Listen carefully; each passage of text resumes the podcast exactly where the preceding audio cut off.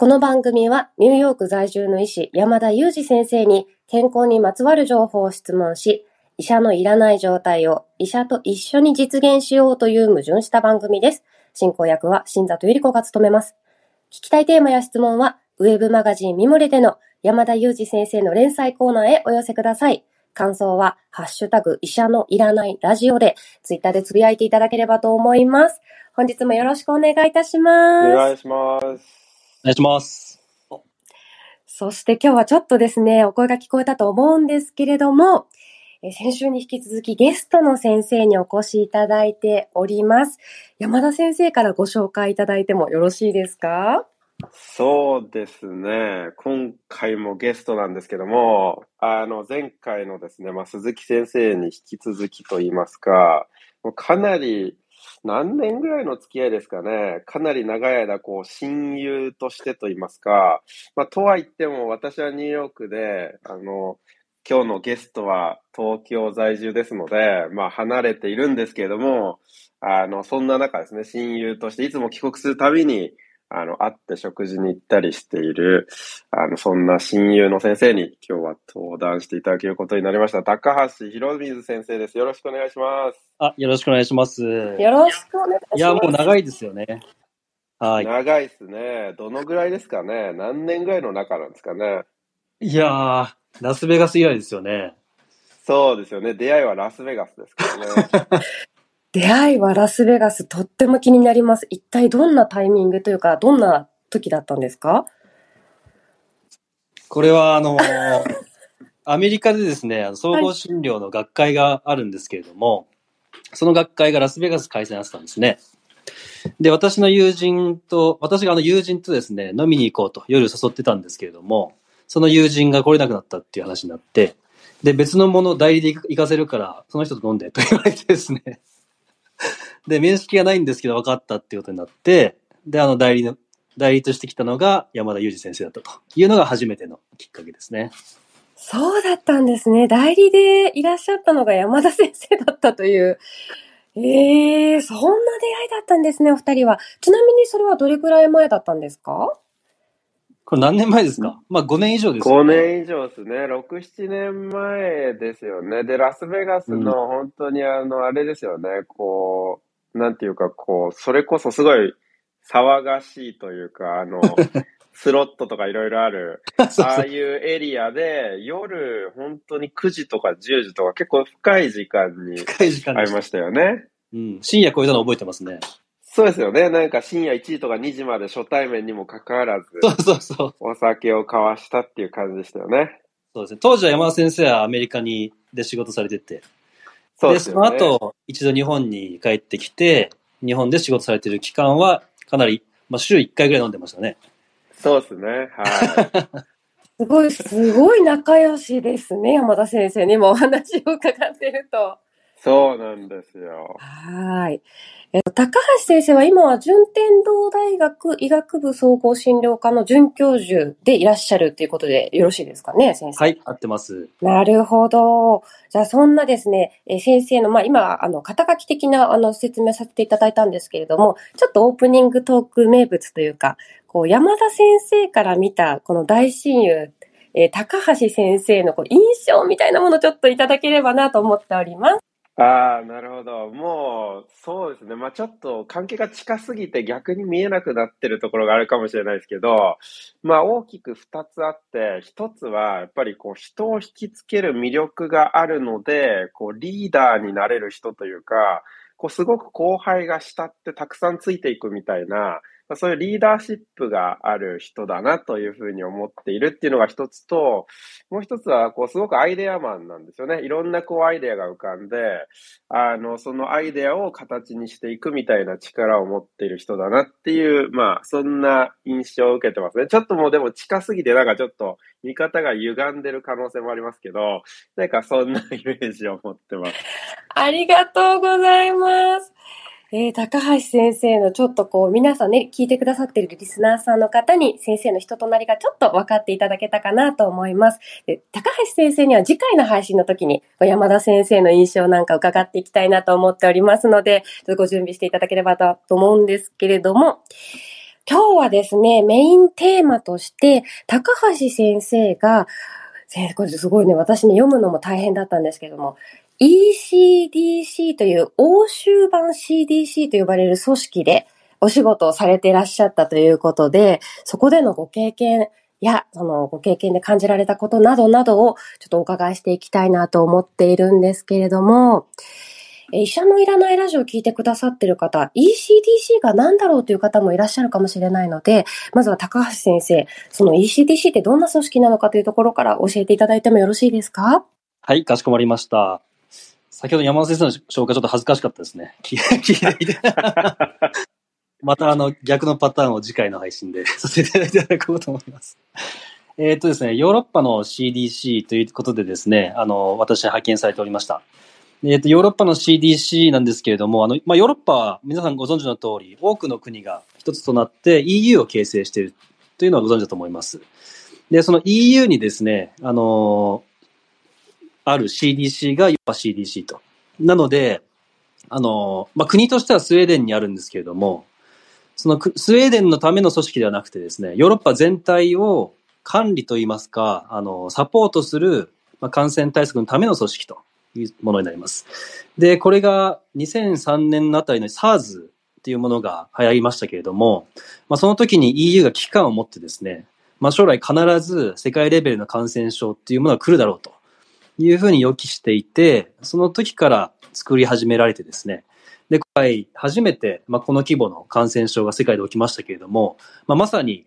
ECDC が活躍するべくして活躍したのがこのコロナのあの感染症だったという組織になります。なるほど。スウェーデンに本部があるんですけども、その、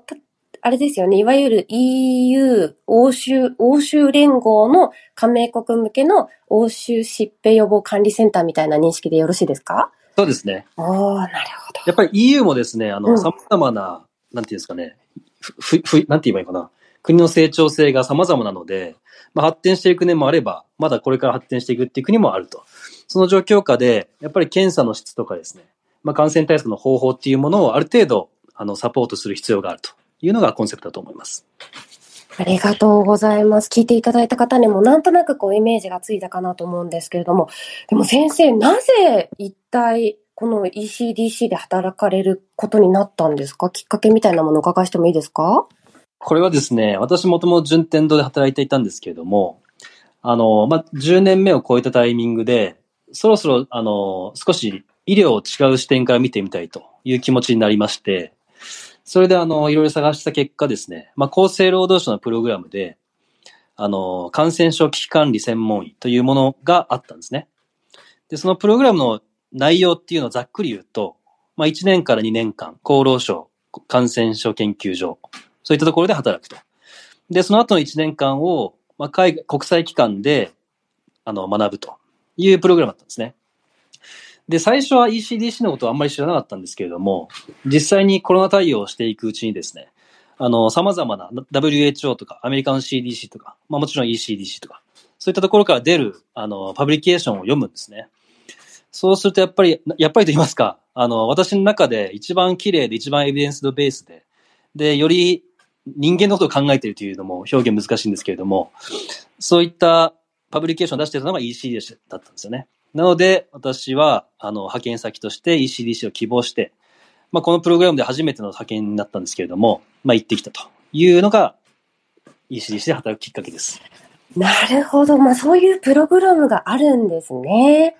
なるほど、なるほど。以前ですね、ゴールデンウィークスペシャルで、こう山田先生がお子さんたちね、お医者さんのお仕事を説明されたときに、臨床だけじゃなくって、まあ、研究とか、いろんなお仕事があるんだよっていう中のまさに一つなんじゃないかなと私は理解しました。ではではではではど、ど、どうだったのかな？このヨーロッパでこんななんか、働くのすごい大変そうだなっていうイメージなんですけれども、実際働かれてみていかがでしたか？えーっとですね、私が行ったのが2022年の3月の終わりの方だったんですけれども、あのーそれまではですね、まあ、ヨーロッパ CDC 割と対応が早いなという印象で、コロナが始まったタイミングで、すぐに IT 部門を強化して、で、テレワークに全部移行したんですね。で、もう本部に勤務しないという状況下で対策を行ってたみたいですね。で、人数も足りないので、どんどんどんどん人も増やして、もう新しく入った人はテレワークのみでずっと何年間も働いていたと いう状況が、まあ1、2年ですか。働いてたという状況があったんですね。なのでイメージとしては、まあ必要であれば、一気にそこに力を注いで対策をしていくイメージがまずあります。で、実際に私が行っていろんな人に会って受けた印象としては、まあ、もちろん不満を言うこともちょっとあるんですけれども、基本的には仕事内容に非常に満足していて、しかも勤務スタイルにも満足しているという状況で、みんな、まあ、もっと多くの人を EC して働きたいというふうに思っているような組織という印象でした。で、面白かったのがというか、まあさすがヨーロッパだなと思ったのは、ECDC の建設立記念日みたいなのがあるんですけれども、まああの午後からあの屋上オープンにしてワインを振る舞って、で、ECDC の所長が率先して踊り始めてですね、まあ各部門のリーダーみたいな人がバンドを組んで、あの、みんな演奏すると。でも午後からみんな仕事せずに酒飲んでみんなで交流するみたいなのがあるんですよね。で、そういうのがまあ月に1回か2月に1回ぐらいあって、それであの結束が強くなると。もうちょっといろいろ話せますけど、スピ時間帯的にはこんなもんで大丈夫ですかね？いやー、どうですか、山田先生。ちょっと月に1回ワインで踊るっていうのは。そうですね。で、これ、またちょっと興味深いのは、その、前年に、まあ、コロナ禍が始まった時には、まあ、予期せずだったとは思いますけれど、まあ、日本の厚生労働省にいたわけじゃないですか。で、厚生労働省で働いていて、で、まあ、その翌年に ECDC に移られてるので、こう結構こう、なんていうんですかね、全く別の組織で働いたと思うんですけど、その、方や多分夜、まあ、聞いていた話によると、午前1時とかまで働いてたわけじゃないですか。日本にいた時は、もう、あの、日をまたいで、電車もなくなる時間まで働いていたと聞いていましたし、もう土日も返上で働いてますっていう話をですね、まあ親友なので身近で聞いていた一方で、スウェーデンに行ってみたら、まあ所長がワイン飲みながら踊ってるわけですよ。これ、まあ、もちろんそのコロナのフェーズも違いますけど、まあ違うということを差し引いた上でね、その、どうなんですか？まあ一見聞くとですね、働いてる時間がかなり短そうなので、その分、こう、生産性も落ちそうですし、仕事量も下がりそうですけど、実際、こう、どういうからくりで、こう、うまく回しているのかとか、こう、どういう、こう、実際働いてる時の違いがあるのかっていうところはちょっと興味深いところですね。えー、っとですね、まず、まあ、ECDC の仕事量は常にパンク状態ではあったんですね。で、あの、一つ、あの、独自の仕組みとして、まあ、今回コロナでしたけど、コロナみたいなこう感染症アラートみたいなのが発出されると、まあ、レベル0、1、2というものがあるんですけれども、まあ、2が一番ひどくて、2の時には、すべての ECDC の機能をその感染症に注げるという仕組みがあるんですよね。まあ、実際に全部注ぐことはないんですけれども、他の感染症はもう最低限でやっていって、後の医療資源はすべてコロナに使うみたいなことができるんですね。で、やっぱりヨーロッパは、まあ、個人にものすごく負担をかけて潰すみたいなことは許されない国ですから、あの、上の人たちが話し合うのは、常にその仕事量なんですよね。この、このチームのこの仕事量は大丈夫なのかという議論を常にやっていて、で、例えばモンキーポックスとか、小児の原因不明の肝炎みたいなのも出始めた時にですね、まあ、どこが担当するのかというのもすごく議論になっていたと。で、非常に面白かったのが、夏休みが8月に来るんですけれども、まあ、上のトップたちの議論は、8月は ECDC の機能が落ちるんだから、仕事量を調整しなければいけないという議論なんですよね。もう日本だとですね、まあ、関係なく、休みとか関係ないから、どのようにすれば今のあの仕事量が保てるかっていう議論になると思うんですけど、まあ、ECDC は、まあ、仕事量が落ちるっていうのをまず大前提に仕事をコントロールしていたというのがすごく印象的。で、まあ、その中でどういうふうにあの、クオリティ担保するかというとこなんですけれども、まあ、まずですね、ブランディングが僕は一つあったなと思っていて、ECDC で働きたいっていうのが一つ大きな強みかなと。で ECDC で働いたキャリアを持って次 WHO に行くとか、まあそういったステップアップみたいなものがあるんですよね。で、ちゃんとですね、まあ評価はちゃんとされるので、あの、きちんと働いていればそれなりに評価をもらえるし、まあサボっていればそれなりに評価になると。で、面白い仕組みとして、最初に新入社員として入ってきて、確か3年だと思うんですけど、3年働いたら1回外に出なきゃいけないというルールがあるんですよ。で、外に出て他のところで働いて、その後にまた声かけられると、ECDC で長く勤められるみたいな仕組みがあって、なので1回切るんですよ。全員を。それで、あの、もう1回働いたからこの人ってどういう人よね？ってのはわかると。で、印象としては、まずもちろん、あの、仕事量としてのスキルは重要なんですけれども、何よりコミュニケーションができない人は多分採用されないという印象で、自分が新人で、まあ、アジア人がほとんどいないんですけど、そこにこう、初めて顔出したらみんな声かけてくれるんですよね。あなた初めて見るわねって言って。で、何か困ったら私のところに声かけてねっていうのが、まあ、なんですか、もうノーマルな感じで、みんな優しいっていう感じなんですよね。なので多分、組織として非常にこう、コミュニケーションが良くて、で、日本でよくあるのはこう、まあ病院であれば各科の壁、で、厚労省だってもそれぞれの役割の壁があるんですけど、それを完全簡単に取っ払えるような仕組みで、まあ、チームスで予定を入れれば、じゃあ今日はワクチンの人を呼んできて一緒に会話しようとか。で、自分がそのモンキーポックスについて知りたいって言ったら、じゃあモンキーポックスの会議に参加していいよみたいなのが自由にありました。なので、うん、まあコミュニケーションの良さと、その先ほどお伝えした仕組みの、仕組みが、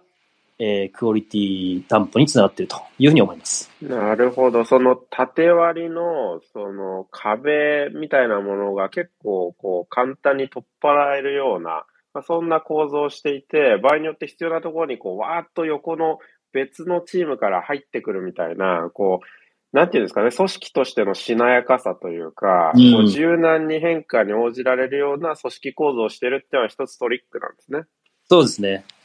一個紹介したいのを、あ、まあ、時間大丈夫ですかこれ？大丈夫です。一個紹介したいのは、そのモンキーポックスって、もともとそんなに人から人に感染する感染症じゃなかったんですけれども、まあ、南アフリカで突然その性感染症のように性行為で感染するみたいなことが始まったんですね。で、南アフリカで発生したタイミングで ECDC もアラートをかけてですね、これはもう感染広がるから注意しましょうと。で、どこが対策するかっていう意味では、まあ、あの、そそのらのポジションの人が始ま、やり始めたんですけど、それとは関係なく、HIV 部門の専門家の人たちが動き出してですね、あの、モンキーポックスが男性の同性愛同士のコミュニティで広がっているから、これは HIV のコミュニティが使えると判断したみたいで、独自の判断で一気にヨーロッパネットワークを作って、まあ、週一のミーティングをすると。で、その中で毎回毎回エビデンスを話し合うっていう議論が始まって、なんかその辺も非常にスピード感が速くてですね、で、必要だと思ったら一気に動き出すというのが印象だったという感じですね。なるほど。まあ、それだとあれですよね。まあ、日本だと、じゃあ、どこがやるのかみたいなところで、まず、議論が永遠と続きそうですけど、もう簡単にここがおアサインしますって言って、さっと動き始めることができたっていう感じなんですね。できましたね。で、できましたし、結構また話したいのがいっぱいあって、あれ恐縮ですけど、あの、例えばモンキーポックスが承認肝炎を中心となって引っ張っていく人がいて、で、まあ、数ヶ月間それに対応するとですね、まあ、ECDC 内でプレゼンの機会がもらえて、それについてがっつりとプレゼンテーションして、我々はこういうことをしましたというのを全員に伝えるんですね。そうするとみんなからこう評価されて、よく頑張ったねっていう感じになるっていうのがあって、やっぱりそれなりにこう、まあ、金銭にはつながらないかもしれないし、どういう評価になるかわかんないんですけれども、少なくともその頑張ったものが評価されるという仕組みができてましたね。なるほど。まあ、そこはあれですよね。日本だと結構、こう、やって当たり前みたいなところがあって、別そうですね。にこう、やるのが最低限っていう、こう、期待値の高さがあるんで、うんまあ、別にこうた、大変な仕事をこなしても、そんな称賛されるみたいな機会がないっていう一方で、その ECDC の中では何かやると、もうそれがこう、すごく称えられるようなうんところがあったんですね。ありましたね。うん。ち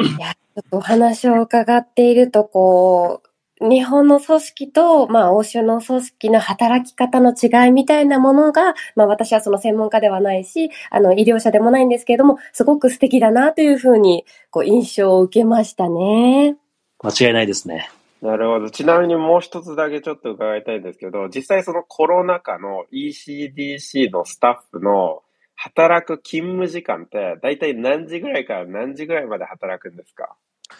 えーっとですね、普通に9時5時って感じですね。あ、もうどんなに例えばパンデミックが結構悪いそのレベルが上がった状態でも9時5時なんですかね。自分が行ったタイミングで9時5時っていう感じで、いろいろ話を聞いてみると、やっぱりそのパンデミック下はテレワークでかなり仕事量は多かったっていうのは聞いてますね。なるほど。じゃあ2020年はもうちょっと、うん仕事が忙しくて、2021年になると、まあ9時5時を守るっていうような感じだったんですね。そうですね。しかもまあ女性の、あの、ひ女性が多いので、で、子供を育てながらっていうことができてるような感じでしたね。ああ、なるほど。もう仕事終わって子供の迎えに行くとか、そういうことも普通にスタッフがされてるわけですね。できますね。しかも、例えばミーティングもあがあっても、子供を迎えに行きながらとか送りながらミーティングするみたいのができてました。ああ、もうその3時からのミーティングでも子供を迎えに来ながら耳だけ入ってるみたいな人そうそうそう。ごめんねとか言って、今子供送ってるからちょっとごめんねとか言って。なるほど。それも 意見求められれば言うと。なるほど、なるほど。業務時間でも、その、それが許されるような雰囲気があるわけですね。ありますね。完全に大丈夫ですね。なるほど。どうですか、新座さん。やっぱり働く女性として聞き捨てならないところじゃないかと思うんですけど。もう本当にですね、もうぜぜひ聞き捨てならないって今言葉いいなと思いました。もう全部拾って、全部拾ってまとめて、なんかこう別の形でこう広く、この ECDC の働き方みたいな部分も、なんか伝えていきたいなというふうに思いましたね。ちょっと高橋先生も本当にもうたくさん聞きたいことはありますが、今日は先生があの ECDC で働かれるようになったきっかけから、ま、どういうふうにお仕事をされているか、そしてご経験など、山田先生からの質問も、あの、させていただきました。先生、今日はあのゲストに来ていただきましてありがとうございました。ありがとうございます。ありがとうございました。今日はですね、スペシャルゲストで、まあ、親友でもあるですね、高橋ロビン先生にお越しいただいて、ECDCD、まあ、ヨーロッパの CDC ですね、についてお話しいただきました。Thank you so much for listening. See you next time.